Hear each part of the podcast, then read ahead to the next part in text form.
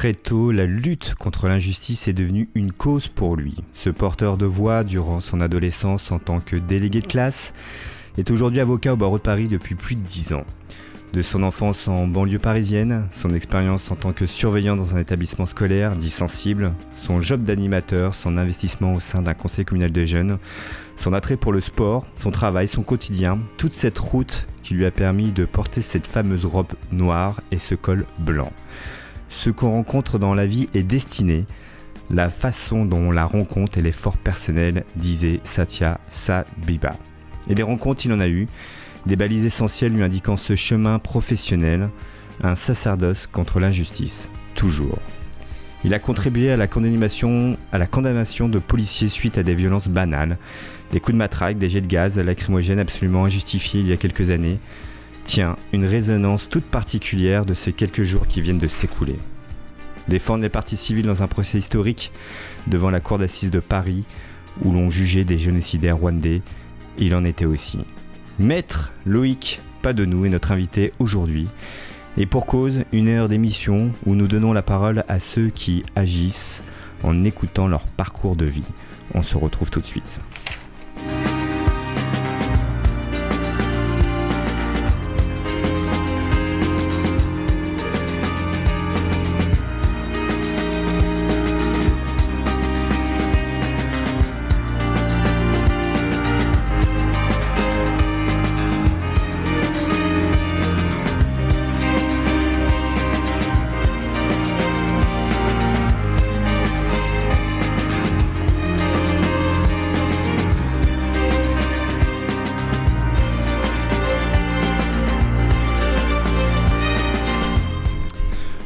Bonsoir Loïc, bonsoir maître. Bonsoir. Ravi de te recevoir. Mais, mais tu finis ton petit texto tranquillement à l'antenne, mais tout va bien. euh, donc, maître, pas de nous. Euh, on est ravi de te recevoir. Tu es avocat au barreau de Paris. Je disais en intro de cette émission, euh, ce sentiment d'injustice que tu as eu en étant plus jeune, c'est ce qui t'a animé. Tu as été délégué de classe et en effet, c'est ce qui peut-être t'a amené à ton métier aujourd'hui. C'est bien ça? Il y a un, lien, vraisemblablement, mais c'est assez, assez banal parce que beaucoup d'avocats, et surtout d'avocats qui font du contentieux et du pénal, euh, expliquent que euh, très jeunes, ils étaient euh, révoltés par l'injustice, mais qui commençaient dans leur classe. moi, j'ai travaillé avec. J'étais le stagiaire d'Olivier Metzner, qui était un, un, avocat particulièrement reconnu. Hein. Et Olivier Metzner disait la même chose tu vois, donc, mmh. si Metzner l'a dit, euh, on peut le répéter sans difficulté. Non, moi, je, dans la classe, déjà, les, les bavardages euh, qui étaient sanctionnés euh, à tort, hein, les mots dans le carnet, les heures de colle qui n'étaient pas justifiées, quand le prof se trompait mais voulait faire un exemple, tout ça m'exaspérait et m'a exaspéré assez tôt finalement. Et, et très tôt, tu as su que tu allais être avocat? Je peux pas dire ça, mais ce qui est certain, c'est que moi j'ai fait un, le stage qu'on fait quand on est au, au, collège. Moi, je l'ai fait euh, chez une, euh, dans un cabinet d'avocats euh, de la ville d'ici les où j'ai grandi. Et j'étais dans un, tout petit cabinet, une, avocate qui travaillait seule à son compte et qui était une avocate généraliste. Donc elle avait des dossiers en droit de la famille, des dossiers en droit social, des petits dossiers de pénal. Elle faisait un peu de tout, quoi une activité à taille humaine et elle m'amenait un peu partout. Et là, ça m'a. Je pense que là, vraiment, il y a, il y a une graine, quoi. Il y a quelque chose de. T'as eu un déclic Oui. à ce moment-là. Je pense en tout cas que ça a vraiment éveillé ma sensibilité à ce moment-là. Tu t'es posé la question si tu devais faire médecine ou avocat? Ça, c'est plus tard, mais oui, c'est quand j'étais au, quand j'étais au lycée, où j'ai passé un baccalauréat scientifique. Et je m'interrogeais effectivement sur euh, l'opportunité de m'inscrire à la fac de médecine ou à la fac de droit. Mais, mais la fac de droit, c'est quelque chose qui était euh, plus profond, plus enraciné, je pense. Donc de stage en stage, d'expérience mmh. en expérience. Donc en effet, tu as fait euh, évidemment des études de droit mmh. en faculté. Euh, on va revenir sur tout ton parcours, mais on va commencer tout de suite parce que c'est l'actualité du moment. Euh, tu as obtenu la condamnation de policier il y a quelques années qui avait franchi la ligne rouge et qui avait adopté un comportement réprimé par la loi. Alors je reprends l'article de Huffington Post. Euh, euh, qui parle pas que de fringues aussi, Mmh. hein, voilà, Mmh. qui, euh, qui nous propose des interviews. Mmh. Et tu dis quatre clients avaient été victimes de violences policières dans une banlieue bourgeoise francilienne. Dans ce dossier, il n'y a, a pas eu de mort, de personnes mutilées, qui ait perdu un membre, pas du tout. C'était des violences banales, des violences peut-être quotidiennes, des coups de matraque, des jets de gaz lacrymogènes absolument injustifiés. On a obtenu la condamnation des policiers qui avaient franchi la ligne rouge, qui avaient adopté un comportement réprimé par la loi pénale. Cette condamnation est symbolique. Ce dossier m'a marqué parce qu'il traduit la réalité du contentieux entre une partie de la police et une partie de la population. Pour les victimes, c'est tout sauf indolore. On a le symbole de la force de l'État. Donc évidemment, il y a une résonance avec l'actualité. Euh, C'était en quelle année ça? Alors, les faits datent de 2012 de mémoire.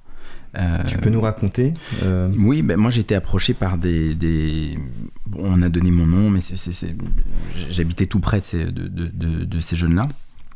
Et, euh, et les deux d'entre eux m'ont contacté en m'indiquant qu'ils avaient été victimes de violences et qu'ils ils s'interrogeaient sur l'opportunité de déposer une plainte au pénal.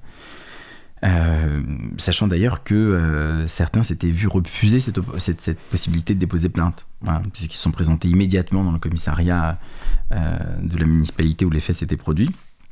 Et on, leur a demandé de sortir en fait. On les a mis dehors, manu militari. Et puis les deux autres ont, rejoint finalement ce, ce contentieux, parce que c'était un, un contentieux, ils l'ont vécu comme un combat, littéralement.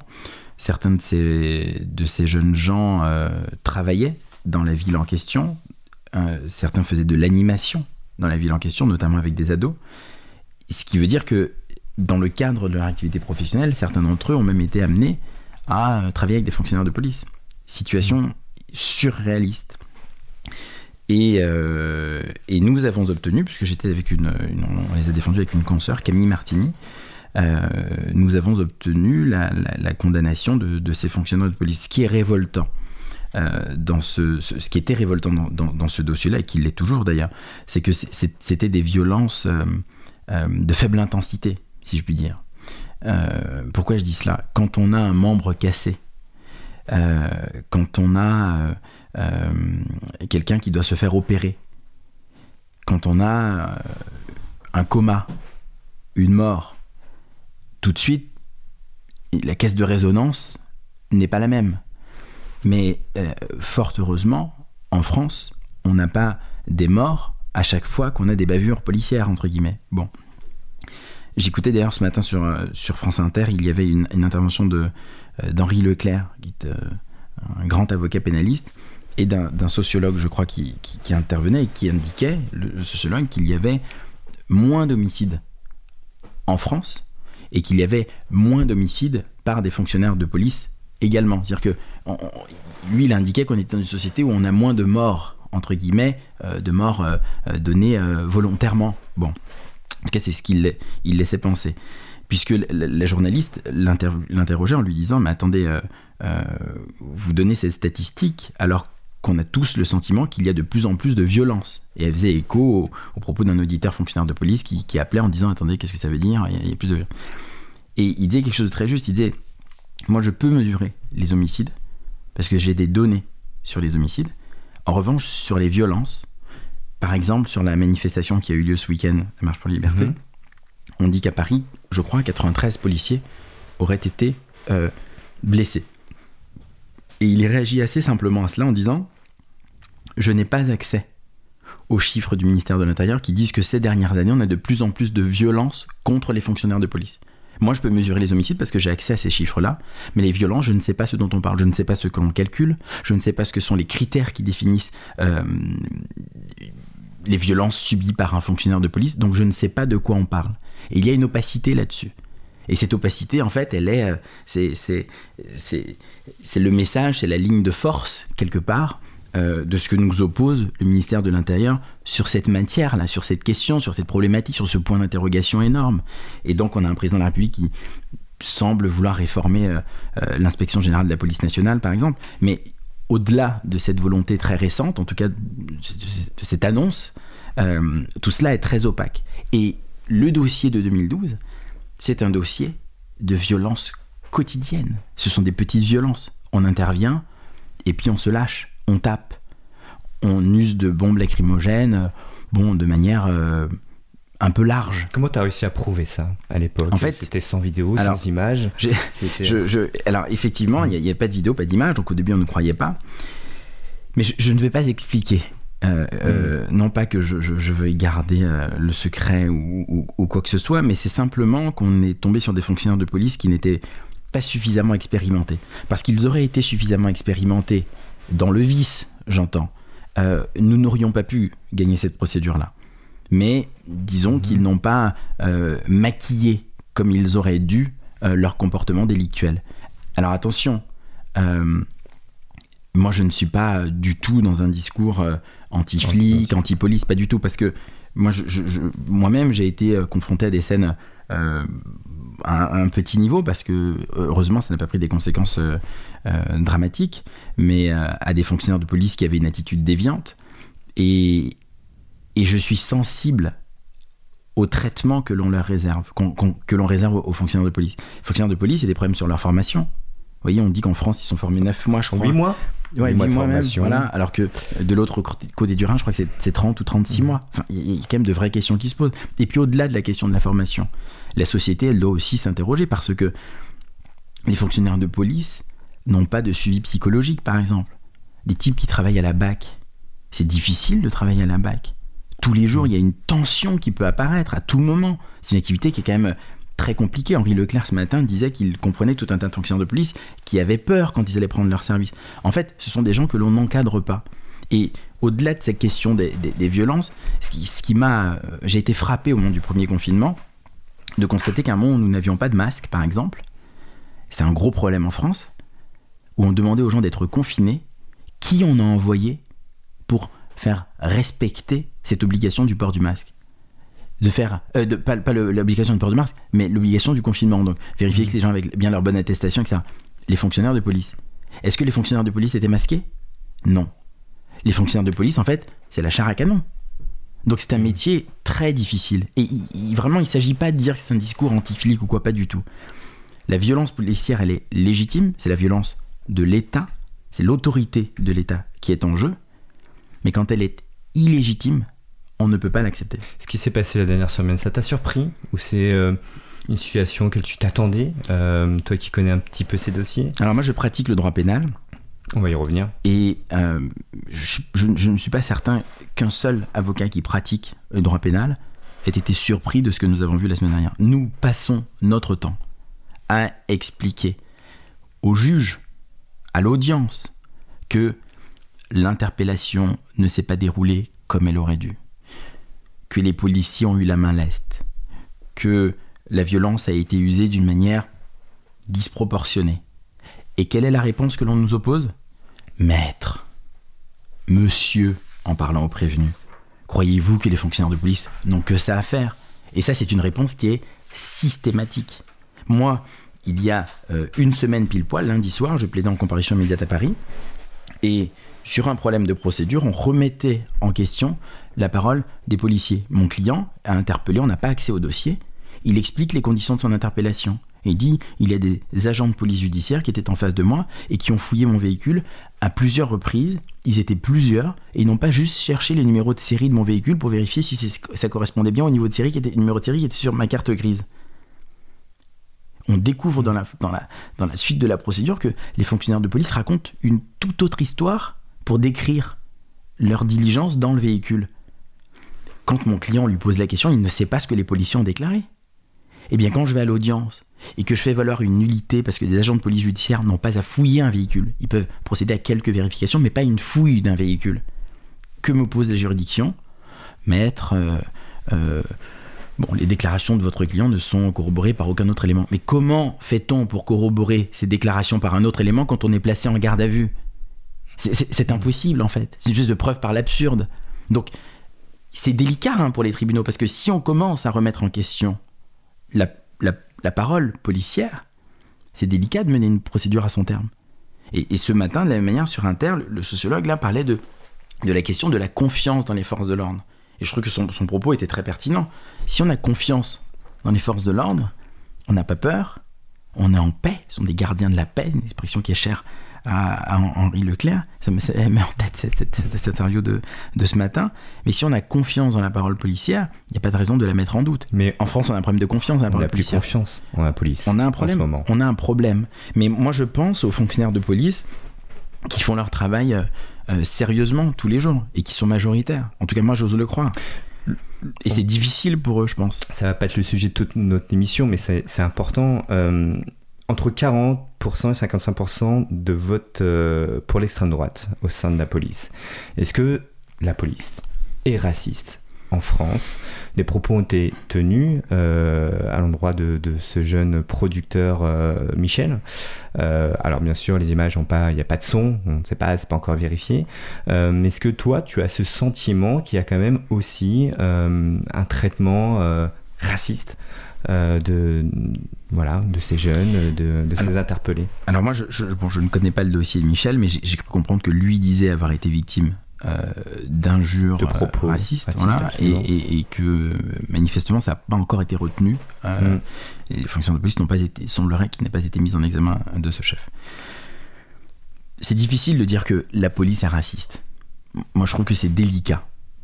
C'est difficile de dire que la police exerce une violence illégitime. Mais le sujet du moment, c'est de savoir si on a affaire à des brebis galeuses, c'est ça l'idée, ou si on a une violence systémique, qui ne signifie pas forcément que tous les fonctionnaires de police s'inscrivent dans ce schéma-là. Moi, je pense qu'on a une violence systémique dans la police et qu'on a un problème de fond. Pour autant, s'agissant du, du racisme, moi je suis frappé par euh, le nombre de, de, de, dossiers qui sortent, de révélations que l'on a, le travail de street press fondamental sur ces questions-là. Bon. Euh, je ne pense pas qu'il faille le, le, généraliser, mais, mais, je pense quand même qu'on a, qu'on a un sujet. Tu sais, quand Camélia, c'est, ça m'a frappé euh, l'intervention de, de, de, Camélia Jordana après le confinement. Camélia Jordana, elle est sur un plateau télé, et puis elle dit mmh. euh, bon, ben, ouais, les, gens qui ont ma, couleur, nos parents, on n'a pas confiance dans la police. On a peur.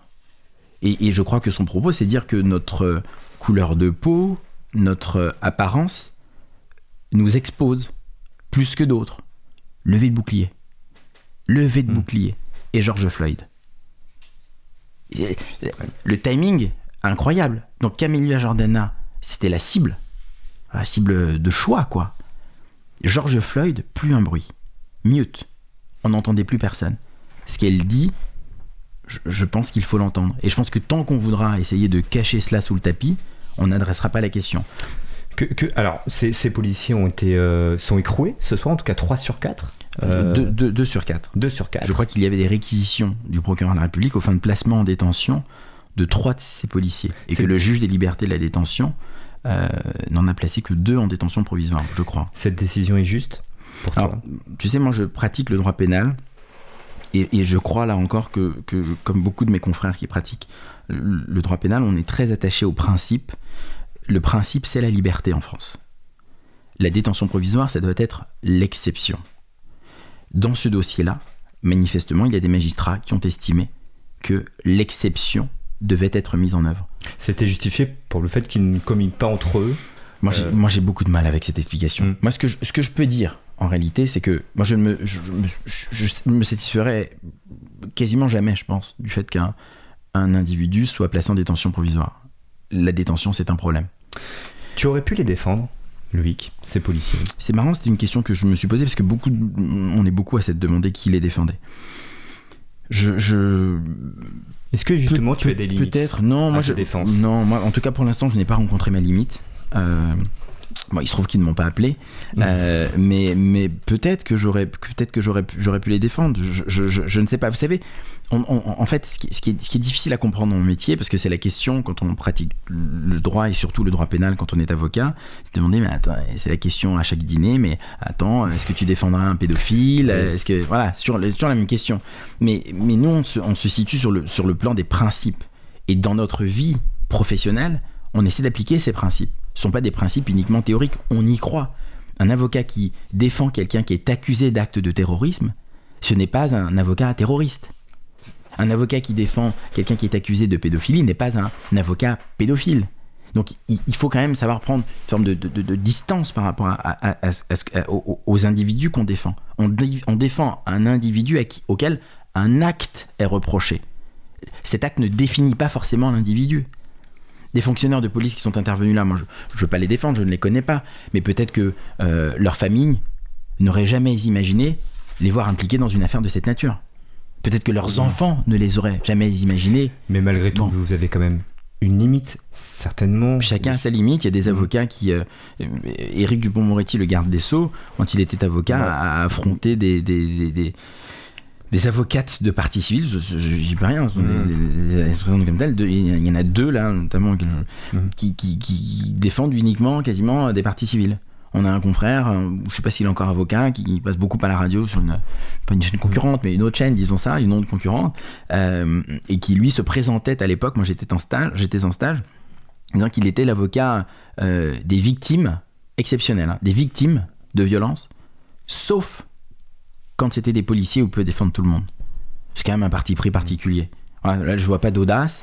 Peut-être une, ouais, une, forme de bêtise quand même. Je pense qu'on passe un peu à côté des choses. Sur cette loi concernant les vidéos, euh, concernant les hmm. policiers, qu'en penses-tu euh, Alors pour l'instant, après vous, c'est suspendu, ils font un petit peu marche arrière. Mais là, on fait de la politique, quoi. Mais vous savez, l'histoire de, de la semaine dernière, là, ces vidéos, ce qui, ce qui a choqué les, les, avocats qui pratiquent le pénal, c'est pas ce dossier en tant que tel. Ce qui a choqué tout ça, mais vraiment, je, pense, en tout, cas, moi, tous ceux à qui j'ai parlé, c'est ce qui les a heurtés. Ce sont toutes ces affaires où nous n'avons pas eu de caméra. Ce sont toutes hmm. ces affaires où nous n'avons pas eu d'enregistrement audio. C'est ça le problème. C'est-à-dire que la police, et tout à l'heure on parlait de confiance, pour pouvoir renouer cette confiance, elle doit être la plus transparente du monde. Elle n'a rien à cacher. Et moi, je suis persuadé qu'un policier, et ils sont nombreux, un policier qui se lève le matin et qui veut accomplir euh, son métier, ses missions avec euh, intégrité, en respectant euh, la formation, les, enseignements qu'on lui a prodigués, il est loin du comportement qu'on a vu la semaine dernière. Et, je pense que le sujet est là. Un, projet, un policier qui agit de cette manière-là, eh bien, il n'y a pas de difficulté à le filmer. Il n'a pas peur d'être filmé. Et c'est là qu'on a une difficulté. C'est-à-dire que ce qui est fou, c'est que l'arsenal législatif qui est en place, les lois aujourd'hui, permettent déjà de protéger les policiers dont euh, l'image serait euh, présentée euh, pour leur nuire, en indiquant leur adresse ou que sais-je. Mais évidemment, on a des condamnations. Donc eh, le sujet, tu vois, c'est l'inflation législative. La volonté politique, là, c'est de faire une loi d'affichage. Donc on a un nouveau ministre de l'Intérieur, il vient, il veut nous raconter une histoire. On n'a pas besoin de cette histoire. Quelqu'un qui adopte le comportement qui, selon eux, est problématique, aujourd'hui peut déjà être sanctionné. Du coup, quel est l'intérêt de cette loi? Elle n'a aucun intérêt. Il y a un, je m'arrêterai là-dessus après, hmm. mais un, des avocats qui sont regroupés sous la bannière Black Robe Brigade, euh, on parle de, 200-300 avocats actifs, en tout cas c'est ce qu'ils disent, assez proche de, ce qu'ils pensent, hein. euh, et, qui ont essayé de faire beaucoup de pédagogie dessus. Et ce qu'ils expliquent, c'est que, quelle est l'idée?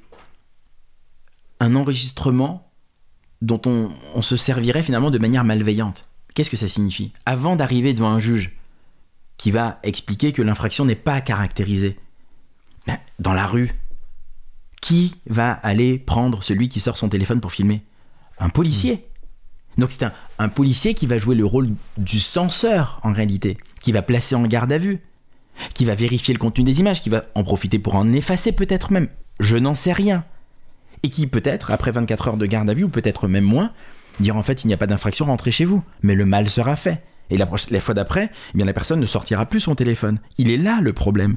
Et avec les gilets jaunes, on l'a vu les autorités ont fini par se rendre compte de, de, pouvoir qu'elles avaient et qu'elles n'avaient pas euh, exploité euh, à ce point, en tout cas jusque-là, et ça avait été théorisé par, par une bonne partie de la doctrine, c'est le, pouvoir d'isoler un individu en le plaçant en garde à vue. Et même quand, au bout de la garde à vue, on le relâche en lui disant finalement il n'y a rien contre lui. Mais on l'a mis de côté l'individu. Et finalement, cette loi-là, c'est une nouvelle manière d'appliquer ce principe-là. Et donc, même s'il n'y a pas de condamnation, le mal sera fait. Il y a une difficulté majeure. majeure. Dans ton parcours, tu as défendu les parties civiles dans un procès historique. Euh, devant la cour d'assises de Paris, on jugeait des génocidaires rwandais. Mhm. Euh, tu disais, j'étais là pour des personnes qui sont vues reconnaître le statut de victime. Une expérience qui t'a marqué? Beaucoup. Comment t'es arrivé à être... euh, C'est- C'est un hasard. Moi, je collaborais avec un cabinet avocat. J'étais collaborateur d'un d'un cabinet avocat. Et euh, l'associé pour lequel je, travaillais était l'un des avocats de la Fédération internationale des droits de l'homme et de la Ligue des droits de l'homme. Et il avait, il était constitué, il s'était constitué partie civile pour ces associations dans plusieurs dossiers euh, où était euh, reproché à des individus euh, d'avoir participé au génocide. Bon. Et quand j'ai été son collaborateur, l'un de ces dossiers est arrivé à l'audience. Était audiencé quand moi j'étais. bon, c'est un procès de deux mois, un procès qui est filmé euh, pour Mhm. les archives, c'est, dire la dimension historique de, de- de- de l'événement. Et, euh, et donc, à dans le cadre de ma collaboration libérale, j'étais en réalité euh, l'avocat avec l'associé pour lequel je travaillais de ces, de ces deux ONG. Et dans ce procès, l'accusation était notamment alimentée par une preuve testimoniale. C'est-à-dire qu'il y a beaucoup de témoins qui sont venus dire voilà ce qu'il a fait, voilà ce que je l'ai vu faire, voilà ce qui s'est passé à ce moment-là. Et en fait, on a vu euh, 80 témoins venir du Rwanda déposer sur des faits qui s'étaient produits euh, 20 années auparavant. Et certains témoins, en venant déposer, ont dit ou pris conscience, en tout cas du cadre procédural dans lequel ils intervenaient, là, de cette audience, de la raison de cette audience, de qui on jugeait. Ils ont vu les accusés qu'ils n'avaient pas vus depuis euh, 20 ans. Euh, et euh, ont, euh, pour certains, demandé à se constituer partie civile. Donc à reconnaître leur, euh, avoir reconnu leur, leur statut de victime, quelque part. Et ont demandé donc, à certains avocats qui intervenaient déjà s'ils voulaient bien les, les- les assister. Et c'est comme ça que j'ai été représenté, au-delà de ces deux ONG, deux personnes physiques, un homme et une femme, qui venaient d'un tout petit village euh, rwandais. Et je les ai assistés en première instance. Tu as plaidé? J'ai plaidé, et puis, et puis je les ai assistés euh, euh, également euh, en appel. Enfin, c'est moi qui ai Mm. assuré l'intégralité des audiences. Et, et en appel, je n'étais plus collaborateur du cabinet, donc en, en appel, je n'intervenais plus pour les deux ONG, mais j'intervenais uniquement pour les deux personnes physiques. Et, ma, deuxième fille est née euh, un mois avant le procès euh, en, appel, début du procès en appel. Et, la confirmation de ce que ces deux personnes étaient encore vivantes, voulaient intervenir à l'audience, ne m'a été donnée que quelques jours avant le procès. Et il y a eu un- une suspension à un moment. Autant la première fois, quand j'étais collaborateur libéral, j'avais été désigné quelques deux ou trois mois avant le procès, donc j'avais pas vraiment eu le temps d'organiser les choses. Et la, la deuxième fois, par contre, je me suis débrouillé pour aller passer. Je, je suis parti trois jours au Rwanda parce que je voulais voir. Je voulais Mhm. aller euh, euh, dans la, la commune, hein, sur le lieu des faits, rencontrer les gens. Euh, et c'est un, un voyage. euh, c'était une expérience exceptionnelle en fait. C'est, c'est une expérience hors norme. Troublante, certainement. Oui, non, mais c'est, c'est, c'est, c'est, c'est pas ça, ça- ça n'est Ah pas oui. banal. hein, le, le- le- là, c'est le crime des crimes, le génocide. Mm. Donc, oui, très marquant. Tu es spécialisé en contentieux. Tu interviens quand il y a des litiges entre des personnes physiques et des personnes morales, des sociétés ou des litiges entre personnes euh, physiques. Tu interviens euh, donc aussi bien pour les infractions du code de la route jusqu'au meurtre. Mhm. C'est bien ça. Enfin, on- Mhm. c'est un peu schématique, mais quelle est l'affaire qui t'a plus marqué dans tout ce que tu as pu euh, encadrer, défendre Quelque chose vraiment qui t'a C'est difficile, mais, mais j'ai, avec un j'ai un, copain qui, qui est un avocat qui, qui marche très très fort, qui intervient surtout sur des, des, des contentieux socio-collectifs, donc des grosses fermetures d'usines, genre de choses. Il s'appelle Fyodor Rilov. Et euh, il a. euh, il est l'avocat, euh, et je suis intervenu avec lui, de populations cambodgiennes et camerounaises qui euh, ont initié euh, une procédure en France pour engager la responsabilité des sociétés euh, du groupe Vincent Bolloré pour leurs actions au Cambodge et au Cameroun, dans des localités circonscrites, bien identifiées. Et ce que j'ai vu dans ces deux endroits m'a profondément marqué. Au Cameroun, on était avec des populations pygmées qui ont des conditions de vie qu'on imagine très lointaines des nôtres, mais qui, en plus de leurs conditions de vie euh, normales, qui les satisfont, dénoncent, euh, dans le cadre de ces actions, euh, des, des difficultés qu'ils rencontrent au quotidien, moi qui m'ont marqué à tout jamais. Et, et peut-être que c'est ce qui m'a le. Peut-être que c'est le dossier qui m'a le plus marqué finalement. Parce que là, on a euh, la sensation que, des, en tout cas, ce qui est dénoncé par ces gens, c'est que des décisions prises ici ont des conséquences sur leur quotidien à elles, là-bas.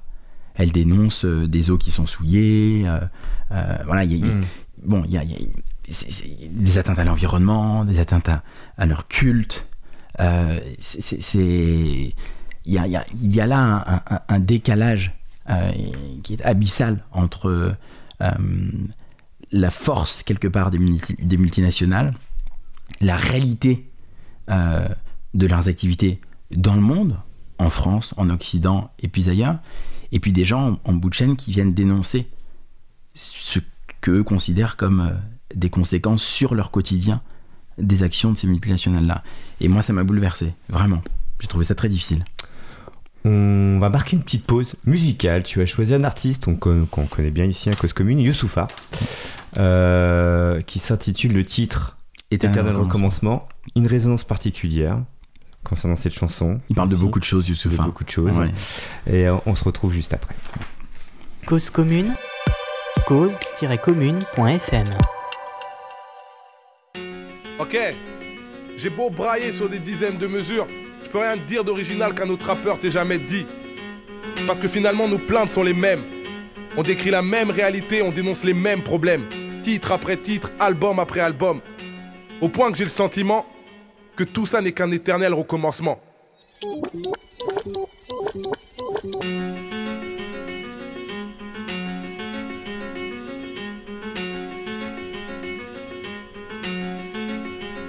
C'est pas un genre qui gimmick où je m'esclave.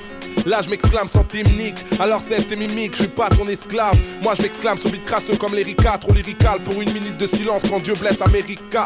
Délicats sont mes vers trempés dans la poisse. J'ai la trempe des poids lourds, le poids des mots qui ont la gouache, le cœur à gauche comme mon bras, celui qui braque la feuille blanche. J'évite les cobras, les donibras qui me branchent, rien que je bronche sur nos fiascos. On fait confiance, co.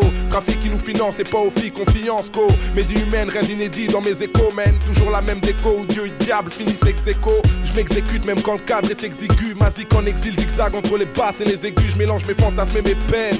Comme dans ce rêve où ma semence de nègre faut en cloque cette chienne de Marine Le Pen. Je dis le mari m'en peine et pas de farine pour les narines en peine. On me fait la guerre alors que j'arrive en paix. Je veux pas qu'on m'empêche d'interpréter ou prêter ma voix à tous ceux qui sont prêts à tout péter tout près.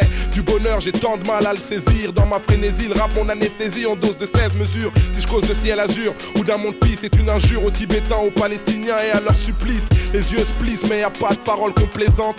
Tu crois qu'on plaisante dans le récit qu'on présente? Je représente l'intense brailleur. Moi je m'en bats de la France d'en bas, je représente la France d'ailleurs. Ici on die sans suicide à la Dalida, car d'après eux dans les quartiers y'a que des caïds et des Al-Qaïda. Marakaïda, bord, puis les trip hop à tribord et je combats Babylone à bas, bord, aux abords c'est le bordel.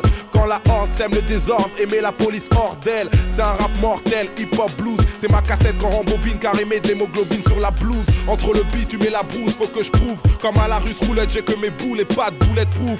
Youssoufa, ça sonne trop qu'un pour mes faf et la négritude en France. Voilà un sujet qui fâche. Être black, c'est un don et pas un délit. Ni un délire pour être coté dans RB, ma petite Ophélie. Je veux pas les fêlés me félicitent. Ce qui me plaît, c'est faire des couplets que la plaie plébiscite. Avec l'illicite, on flirte. Au ben pour ceux qui peinent dans la musique qui heurte à la Kurt Cobain. Meurtre au bang bang, déguisant en bavure. Car en garde à vue, on cale les pots des ben ben. T'as vu, ta vie, c'est pas le bitume et les rats. vu les thunes que tu rates en croyant faire fortune en faisant du rap. Rester durable, c'est primordial. Mais je voudrais être prime jusqu'à la mort car j'ai la dalle à un niveau mondial. Oh mon dieu, mon sang serait jeté. Car si l'amour est aveugle, la haine, elle m'a toujours zioté. Jeune rejeté, l'état met nos vies entre parenthèses. Quand ça part en couille, on dit que c'est parce que nos parents se taisent. C'est parentise, peur du lendemain que mes gens disent. Rien de gentil, y'a que du méchant dans ce que mes gens disent. Le monde n'est qu'une marchandise pour l'Occident qui fait son bise sur la gourmandise et les vices de nos présidents. Eux nous trahissent et deviennent des pompes afriques. J'ai plus d'amour pour le chétan que pour certains chefs d'État d'Afrique. Je fais pas de détails, c'est pourquoi mon rap est strict. On vit comme du bétail, c'est pourquoi mon rap est street. Dans mon script, j'ai plus le temps pour les sentiments. Je suis tellement dos au mur que ma colonne vertébrale est en ciment. Intensément, je parle vrai pour faire simple. Pas comme ces fous qui feignent la foi en Dieu pour faire leur guerre sainte. Sur les grandes enceintes, décrit un monde infâme. Car si j'ai peur des flammes, je mettrai pas ma femme enceinte. Laisser une empreinte, faire de mon mieux pour qu'il n'y ait pas de drame. Car aucun de nous n'a l'aura d'Abraham. Rien qu'on blâme quand je à ton blâme. Quand je clame mon blâme et mon âme, on veut la brader. Tu sais que les bavards bavent sur mon blaze. Blague sur mon blaze et à la base, j'en suis blasé. Je sais que ça va jaser.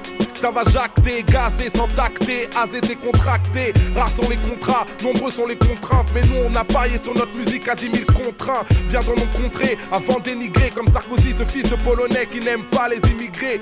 Pour l'avenir, je suis pas confiant. Depuis le 21 avril, je sais que les Français sont des racistes conscients. Quand tombe le résultat hardcore, tout le monde hurle. Mais l'accident électoral est bien sorti des urnes, non Parfois, je rappe avec mes burnes, parfois, je rappe avec ma tête. Mais quand je rappe avec mon cœur, ça se ressent sur mes maquettes. Je suis pas une vedette à maquer, le maquis m'a marqué. Je prends le mac pour t'estomaquer. Tu me testomaquer. Si tu gagnes, c'est la preuve que t'auras appliqué notre art avec la harne. Le savoir est une arme, maintenant je sais. Et si je verse une larme, c'est parce que maintenant je saigne. Ce qu'on nous enseigne me sidère, car on oublie de nous dire que Napoléon était raciste et sanguinaire. Depuis des millénaires, on dit que le progrès nous libère du divin jusqu'à se croire maître de l'univers. Mais c'est fou comme les principes d'un homme s'évanouissent et que sa foi s'évade face au pouvoir que la femme a entre ses cuisses. Quand j'use mon cul, faut penser au cul. J'accumule mes lacunes et perds mon temps qu'on pense aucune. MC de mauvais augure, j'aimerais écrire sur les belles blondes. Mais putain, je viens du tiers-monde. J'ai fait des chansons entières sur notre histoire. Soit le monde vu par les yeux d'un blédard devenu banlieusard. De la poésie pour les beaux-arts. Devant leurs beaux yeux, un morceau d'Oxmo ne vaut pas Mozart. Le rap est en osmose avec son époque. Le message qu'il porte dérange les porcs qui lui ferment la porte. Sur une portée de piano, je viens m'étendre. Pour ceux qui pensent que le monde égore seulement depuis le 11 septembre. Sinistre a bien compris c'est quoi le rap. Faire de la musique pour un éveil communautaire, pour moi c'est ça le rap. On chante notre sale rage depuis le commencement, mais comme les problèmes sont les mêmes, c'est un éternel recommencement. Ok, j'ai beau brailler sur des dizaines de mesures, je peux rien te dire d'original qu'un autre rappeur t'ait jamais dit. Parce que finalement, nos plaintes sont les mêmes. On décrit la même réalité, on dénonce les mêmes problèmes. Titre après titre, album après album. Au point que j'ai le sentiment que tout ça n'est qu'un éternel recommencement.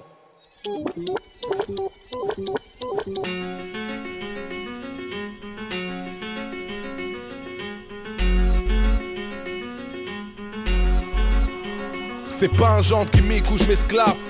Là je m'exclame sans t'imnique. Alors c'est tes mimiques, je suis pas ton esclave. Moi je m'exclame sur beat crasseux comme l'Erika Trop lyrical pour une minute de silence quand Dieu blesse America. Délicats sont mes vers trempés dans la poisse. J'ai la trempe des poids lourds, le poids des mots qui ont la gouache. Le cœur à gauche comme mon bras, celui qui. Cause commune, cause-commune.fm Cause commune, toutes nos émissions en libre écoute, cause-commune.fm Voilà, éternel recommencement de, de Youssoufa, et, et nous recommence euh, notre émission, notre entrevue avec Loïc Padenou, avocat. Euh, tu étais un élève moyen lors Ouais. de ta scolarité, donc c'est rassurant Ah oui. pour tous peut-être les élèves qui nous écoutent en disant que voilà, les conseils de classe sont passés il n'y a pas très longtemps, et finalement on peut être un élève moyen et réussir sa vie professionnelle. Non mais... Déjà, pour devenir avocat, il faut avoir 10 à un examen. Ce n'est pas un concours. Pour devenir médecin, il faut réussir à un concours, il faut être reçu. Et Pour devenir avocat, il faut avoir 10 à un examen. Donc il faut quand même remettre les choses... euh, Quand même, Dans leur contexte. études, euh, Oui, mais il faut avoir Ah. 10 à un examen. D'accord. Bon, Mm. donc il y a de la place. Il y a 60 000 70 000 avocats en France. Le nombre des avocats a cru de manière euh, très importante depuis le début des années 2000. Donc il y a de la place pour tout le monde, pour les élèves moyens et pour les élèves à qui on dit qu'ils ne sont pas bons à l'école aussi. Et il n'y a pas qu'avocat, ils peuvent faire de grandes choses. hein. chose, Il absolument. Euh, en parallèle, euh, tu, tu, tu adorais le sport. J'étais spécialisé dans le saut. En longueur, Mm. euh, que j'affectionnais particulièrement dans le saut en longueur, le triple saut. Il y a aussi la beauté du geste, c'est chorégraphié, la compétition, la rigueur, mais aussi la capacité à interagir qu'imposent ces disciplines m'aide tous les jours. La confiance en soi est l'un des principaux enjeux. Savoir regarder quelqu'un dans les yeux, ne pas être effrayé, ne pas se demander tout le temps ce qu'on fait là. Je pense que c'est quelque chose qui change beaucoup les rapports aux autres. Mais là, là, je parle beaucoup du, du, du foot là-dedans aussi. ouais. ouais. Le- le- la pratique du football en Ile-de-France, euh, en tout cas au début des années 90, moi je trouve que c'est quelque chose de structurant pour un individu. En tout cas, moi ça m'a structuré. Moi ça m'a apporté énormément de joué choses. Moi j'ai joué ici les Moulineaux. Ah, au FC ici Ouais. Je connais très bien le Ouais, j'ai grandi ici, Oui, je jouais ici, et puis j'allais au- point commun. dans le club et j'étais adhérent au club d'athlétisme d'ici les Moulineaux, qui était un Mhm. très bon club d'ailleurs à- à l'époque, aujourd'hui aussi, mais qui a moins de notoriété qu'à l'époque. Et ce sont des, des- des sports différents. L'athlétisme, c'est la rigueur. C'est dur l'athlétisme. Ça, ça te- ça te sert aujourd'hui dans ta pratique professionnelle, euh, Je ce pense- rapport que tu avais au sport, Oui, au je, du foot je pense que le sport, ça sert parce que le, sport, c'est quand même l'école de, de, de, de l'entraînement. De l'entraînement pour la compétition, mais la compétition, c'est pas forcément la compétition avec les autres, c'est la compétition avec soi-même d'abord. D'arriver le jour de la compétition à répéter un effort, à reproduire un effort. Faut pas se blesser, il y a Mhm. beaucoup d'humilité, il y a la patience, il y a beaucoup de choses qui se jouent. Et la rigueur. Et quand on pratique un sport comme le football en compétition en Ile-de-France, c'est très dur. C'est très très dur. Il faut se faire respecter, euh, euh, des coéquipiers, de l'entraîneur, voilà, des évidemment, adversaires. C'est-à-dire qu'il y a beaucoup de choses qui se jouent. Et, ça, et, et, et je pense que ça permet euh, d'exister parmi les autres et que ça aide. Il faut pas que ça inhibe, parce que là ça devient compliqué. ça fait, pas Mais- entière de- c'est- ça fait partie de ta construction. Complètement. Moi, je pense que le football, l'animation sont des choses qui m'ont. l'athlé- Le sport, l'athlétisme le football et l'animation sont des choses qui participent grandement Alors justement, l'animation, tu as été animateur dans cette Mm. fameuse ville de région Ouais. parisienne. Euh, ça aussi, donc tu as encadré des séjours, tu as été animateur en, en séjour Mm. de vacances, en Mm. accueil de loisirs. Euh, Qu'est-ce qui t'a... C'est quoi C'est de travailler en équipe euh, C'est d'encadrer de- de- D'avoir, de, véhiculer son... Tu sais, je- moi je suis, je suis avocat et on, on dit que les avocats doivent capter l'attention des juges quand ils plaident. La plaidoirie la plus difficile de la vie de quiconque, c'est devant un public, un parterre d'enfants. voilà. Mhm. Donc euh, j'ai tout dit là en fait. Donc si on est animateur et que, on, et, et que l'on met un ballon à la disposition des enfants et puis qu'on les regarde jouer au ballon, bon, on n'apprend pas grand chose. Mais si on est animateur et qu'on essaye de mettre en place des activités euh, euh, pédagogiques, ludiques, où on, emmène du, on amène du contenu, il y a un peu d'histoire, où euh, il y a des décors, La prise de parole en public, tout simplement. c'est- et, et la, et la prise de parole en public, Mhm. à un moment, elle va devoir intervenir, ou le mime, ou autre, mais il va y avoir une expression artistique, une expression orale, une expression en tout cas corporelle. Il va falloir qu'elle soit saisissante. Parce qu'un enfant de 7 ans, il n'écoute pas, c'est pas intéressant. C'est pas compliqué. Donc si on veut passer son temps à lui crier, à lui crier dessus, à lui courir après, on peut. On n'a pas fait d'animation. Donc l'animation, c'est quelque chose de Tu as fait d'animation longtemps, tu as des rencontres dans le monde de l'animation Ouais. certainement, Ouais, des gens aussi qui t'ont formé. Oui, mais moi j'ai passé le BAFA, j'avais 17 ans. Mhm. Et puis après, euh, j'ai euh, été animateur, puis j'ai été euh, directeur adjoint sur des séjours. Donc euh, j'ai découvert aussi le management, j'ai découvert autre chose. Moi j'ai trouvé que c'était une, une, une- une expérience extrêmement enrichissante. Il y a des gens qui nous écoutent du monde d'animation, on leur fait un petit les. Anouar, les Smaïl, euh, les tout ça, tu ouais, les connais un tout petit peu, tu les as croisés. Les JC, Voilà, les Michel Bérisson sont des gens que j'ai vus quand j'étais petit. Saïd, Anouar, évidemment. voilà. Ma mère se rappelle d'eux. Donc ça, ça va pas parler à l'ensemble de nos auditeurs qui nous Non. écoutent, mais en tout cas, voilà, c'est des gens que tu as côtoyés, Ouais. qui ont fait aussi partie certainement d'une certaine Qui construction. était très important. Euh, tu dis d'ailleurs toujours y croire, ne jamais lâcher, ne rien lâcher et aller jusqu'au bout. C'est un peu euh, ta devise qui t'a un peu certainement suivi. Oui, oui, oui. Moi j'ai beaucoup de chance. Je, je dis souvent que. Alors tu dis souvent dans, ouais. dans les diverses interviews que j'ai pu écouter ou lire, Ouais. tu dis que tu as beaucoup de chance, mais finalement la chance on se la provoque pas. Oui, mais peut-être, mais il y a beaucoup de gens. Chez moi, j'ai un, un poster de euh, euh, d'une jeune femme qui porte des, dont, dont le métier est de porter des briques. Tous les jours, elle se lève pour porter des briques. On n'est pas né au même endroit. Voilà, Mhm. donc euh, moi je suis né ailleurs et peut-être que mes perspectives sont pas les mêmes, mais je pense qu'il y a quand même une question de chance. Moi je suis euh, binational. Moi je suis franco-béninois. Si j'étais né euh, avec la seule nationalité béninoise, mes perspectives n'auraient pas été les mêmes. T'en es persuadé de ça? Mais Ouais. c'est criant. C'est criant. Euh, Mm. Donc, je- oui, je, je- je- franchement, je pense qu'il faut, faut faire preuve d'un peu d'humilité. Parce que. Et, et- et d'ailleurs, c'est quelque chose que nous plaidons souvent, ça. J'ai un lien avec le métier d'avocat. Parce que euh, souvent, il y a cet enjeu, en fait. C'est-à-dire, qui sont les juges? Qui sont les juges? Parce que pour juger un, un homme, décider qu'on va poser un jugement sur un comportement, le comportement donné d'un individu à un moment donné, faut être fou. Je, je dis ça à la radio quand même. Mais de la même manière, en miroir, pourrait dire que pour défendre un individu à qui on reproche un, comportement donné à un moment donné, il faut aussi être sacrément fou. Donc les avocats sont fous aussi d'une certaine manière. Mais juger quelqu'un, il y a un faut, faire preuve d'un peu d'empathie. Il faut arriver à retrouver un peu de lien. Si on juge des gens qui n'ont aucun lien avec nous, qui n'ont rien à voir avec nous, comment juger? Donc il faut tenir compte de tout ça, quoi, de, l'environnement dans lequel les, les gens ont grandi, des chances qui ont été leurs. Moi, si on devait me, me juger pour certains faits reprochés à certains de mes clients, j'espère qu'on serait beaucoup plus sévère avec moi, eu égard aux chances que la vie m'a données, que l'on ne l'est avec mes clients. Le problème, c'est qu'on vit dans un pays où manifestement c'est le contraire qui se passe. Et ça, c'est inadmissible. Et on passe notre temps à le dire, ça. Avec ce parcours de vie-là, quelle doit être la peine? C'est important, ça. Mm.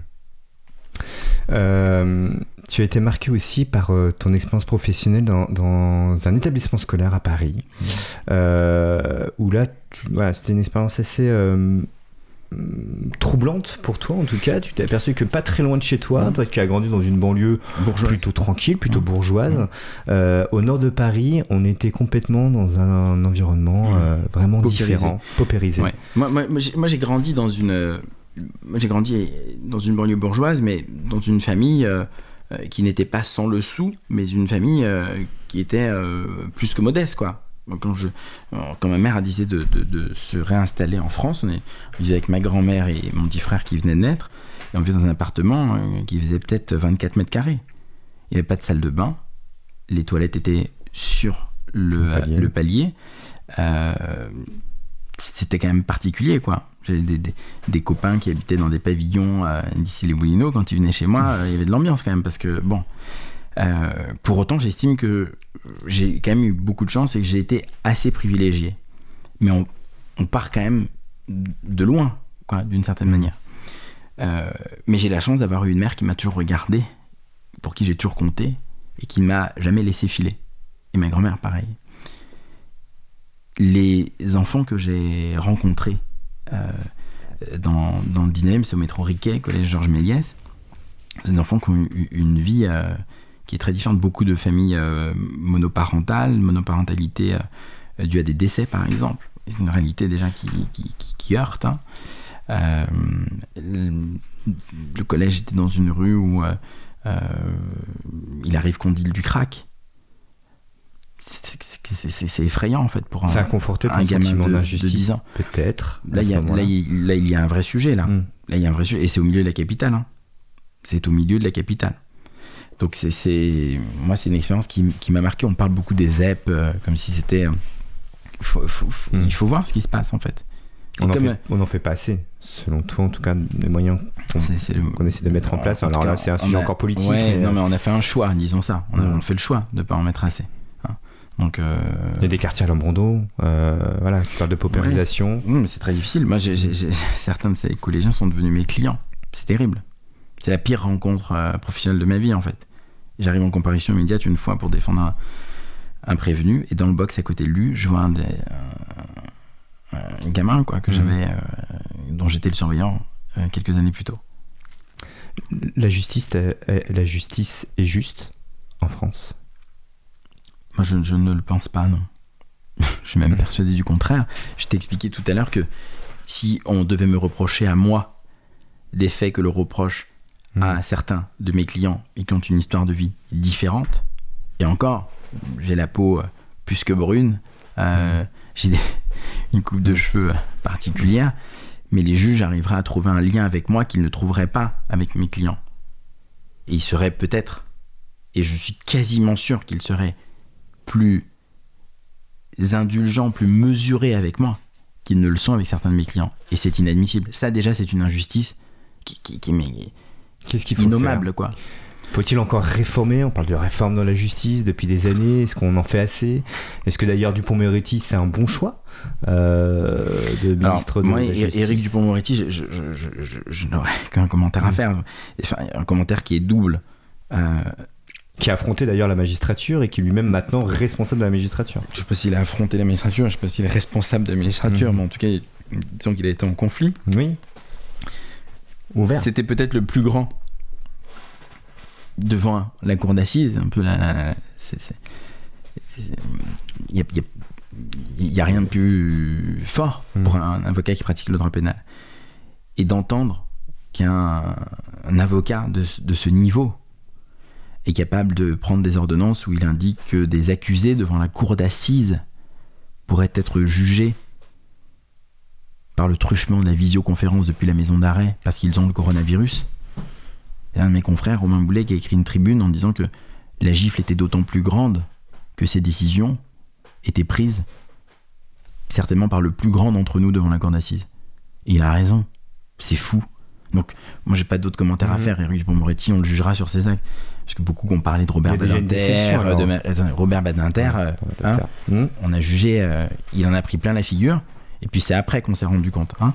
Euh, là, Dupont-Moretti, on, on va attendre un peu pour voir, mais pour les avocats, c'est un peu difficile hein, pour l'instant. Un avocat euh, peut-il être précaire? Est-ce que euh, on a des avocats qui Ouais. ont du mal à boucler leur fin de mois Oui, On n'est pas forcément. euh, on a l'image hein, de Mhm. l'avocat avec euh, la belle montre, la belle voiture et, euh, et les bons cigares. Euh, Alors, les- les- justement, les, beaucoup d'avocats qui sont précaires. hein. Je disais tout à l'heure 70 000 avocats en France. Il y en a beaucoup qui, qui ont du mal à se payer. Ouais, on n'est Mhm. même pas arrivé sur la belle voiture, la belle maison, les beaux costumes ou quoi, qui ont du mal à se payer. Et donc, il y a un décalage entre l'acception sociale, la manière dont on, on perçoit théoriquement les avocats, et la réalité de la vie de la majorité des avocats. La majorité des avocats ne gagnent pas euh, les sommes et n'ont pas le niveau de, de vie que l'on que l'on montre dans, dans certaines séries. D'ailleurs, il faut voir, la- la- la- par exemple, la série Engrenage. C'est Engrenage, Mhm. une série a- assez, assez fascinante. Bon, pas l'air d'être pauvres, les avocats, mais pas euh, rutilant non plus, quoi. Euh, tu, tu as plaidé pendant le confinement, le premier confinement. Enfin, Ah tu oui. travaillais, Ah vous oui. étiez sur le terrain. Moi, j'ai, été isolé de ma famille parce que ma, ma, ma, ma, ma- ma compagne et, et nos deux enfants en bas âge sont allés à la campagne. Donc, elle a la chance d'avoir une, une maison de campagne dans le Loiret, donc elle allait se confiner là-bas.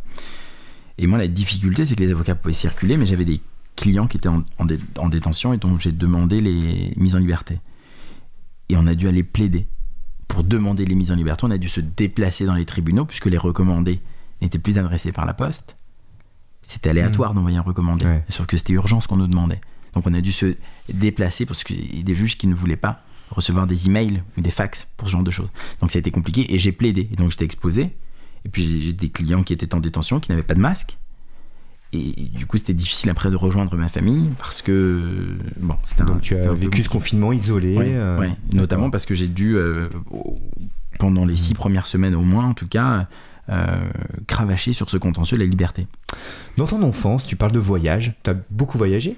Euh, tu es parti 4 mois en Amérique du Sud, sac à dos. Alors c'est pas mon enfance, hein, c'était Ton en- adolescence en- ou ta en- vie de jeune adulte 2000 en 2014, donc c'était Ouais, pas tu étais tout jeune. C'était- Euh, Oui. C'était quoi ce cheminement? Un cheminement personnel, de dire euh, je fais un point euh, sur ma vie Ouais. avant de me lancer justement dans ma future vie professionnelle? C'était un beau j'étais déjà avocat mais c'est un, un beau cadeau que je me suis fait quoi, parce que c'est le temps finalement, on court tous après le temps. Euh, et Tu es allé bout du coup c'est une pause de 4 mois, je suis allé au, au Brésil notamment, en Argentine, en Bolivie, un, un pays exceptionnel, Magnifique. au Chili. Enfin voilà, je- franchement c'était un très très beau cadeau que je me suis fait. Tu as provoqué des rencontres, je suppose, encore et encore, certainement, pendant cette le période. voyage est une incitation à la rencontre, c'est vrai. hein. Et Mm. oui, j'ai rencontré des gens euh, assez intéressants. Je reviens à ton métier d'avocat. Est-ce que tu as déjà plaidé sans y croire Euh, en défendant une personne et en sachant très bien que c'était euh, ce qu'il te disait euh, n'était pas vrai ou, ou tu n'étais pas convaincu par, par le dossier, par ses Alors- propos. Est-ce que vous, en tant qu'avocat, on, peut passer outre la confiance qu'on peut avoir avec son client? Alors, là, là- là, c'est le rapport à la vérité Ouais. que tu questionnes, d'accord. Le, le- C'est difficile. C'est difficile parce que pour convaincre, il faut avoir un peu, faire preuve d'un peu de, amener un peu de conviction quand même. De la conviction, il faut quand même y croire. Être avocat, c'est porter la voix de quelqu'un, littéralement. Donc, on n'est pas obligé d'être d'accord avec celui dont on porte la voix au moment où on porte sa voix. Il ne s'agit pas de dire qu'on était d'accord avec lui quand il a agressé. C'est pas ça l'idée. hein. On défend un individu, pas les actes. On défend un individu à qui on reproche un comportement donné. Et on croit en la résilience. On croit en autre chose. Et c'est d'ailleurs une question qui est très intéressante au moment où on parle de la justice des mineurs. Si pour les mineurs on ne croit pas en la résilience, enfin, il faut arrêter. Et ça va d'ailleurs contre le- les- les projets du gouvernement, hein, qui en la matière sont franchement, franchement déplorables. Mais euh, on, est, on doit éprouver la vérité de, de ce qu'on défend.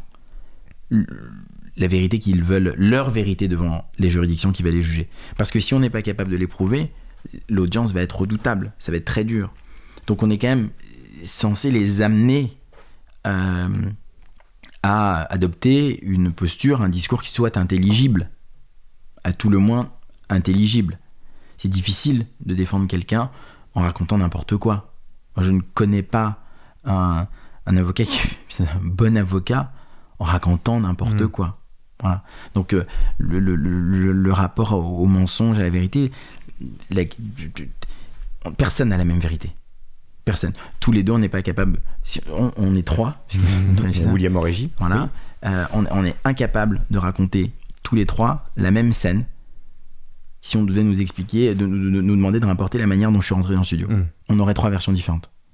Donc la vérité, c'est quelque chose de relatif. hein. Euh, mais en tout cas, pour porter la voix de quelqu'un, si on veut être entendu, il faut quand même tenir un discours qui soit intelligible.